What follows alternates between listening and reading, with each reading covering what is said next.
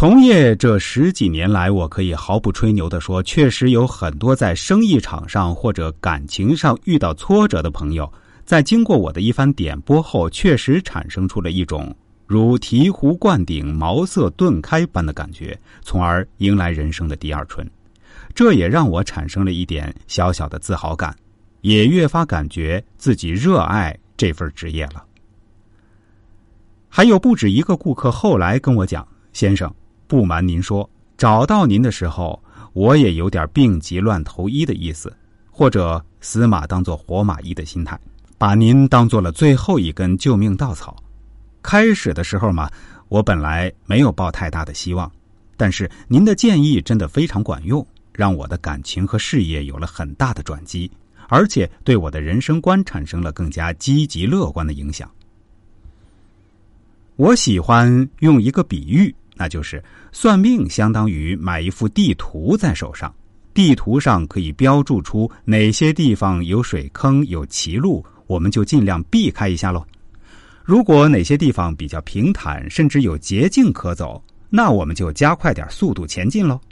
算命亦是如此，也是一样的道理。我们面相师也不是什么神仙，但是识人多了。还是可以看出哪些人适合创业，哪些人不适合，就会提醒他们切勿盲目冲动。如果适合创业的人，我们就会鼓励他们尽快行动，不能耽误宝贵的时间。再比如，我们可以看出哪些人可能会得哪些病的概率大，哪些人性格比较莽撞，容易出车祸之类的，哪些人适合留在父母身边发展。哪些人适合在外面打拼更容易成功？再比如，我们可以看出，有些人适合从事餐饮，有些人适合从事娱乐业，或者适合做文字工作。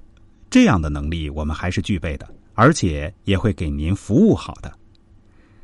这样解释一番的话，大家就不会认为这是迷信了吧？面相当然可以反映出一个人的生命信息。这就好像一个大磁场，你在大磁场中放一小块磁铁，磁铁就能影响磁场；反过来，磁场也能影响磁铁。从局部看整体，从整体看局部，这就是预测学，也是哲学，也可以叫经验学，也叫做全息理论。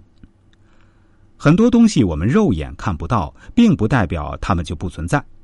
霍金身体残疾，连走路都不方便，肯定是没有去过宇宙太空的。但是他能通过自己的理论推算出黑洞是什么样的，这就是理论框架。只要框架搭建好了，思想是可以无限延伸的。有些事情不能用肉眼是否看见为判断标准。